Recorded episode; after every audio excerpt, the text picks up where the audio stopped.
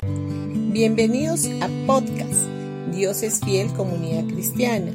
Los invitamos a escuchar el mensaje de hoy.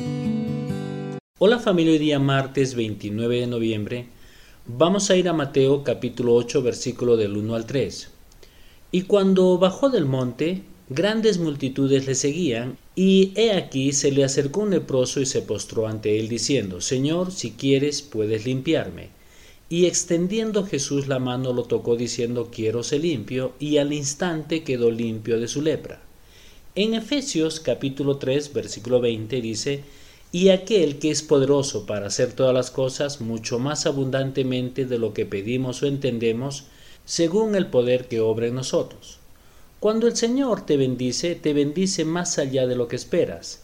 En la sanidad del leproso, Jesús extendió la mano y tocó al leproso diciendo quiero ser limpio, e inmediatamente el hombre quedó sano. Ahora presta atención. ¿Notaste que Jesús tocó primero al leproso antes de sanarlo? Me encantan estos pequeños gestos o detalles de Jesús. Ese simple toque devolvió el sentido de humanidad y dignidad al hombre que no había sido tocado durante mucho tiempo. Debido a su condición impura y físicamente repulsiva, nadie quería acercarse a él y mucho menos tocarlo. Jesús sabía que el leproso necesitaba algo más que la sanidad física, así que le dio más de lo que el leproso esperaba y fue de su amor. Ese es el amor y la gracia sobreabundante de nuestro Salvador.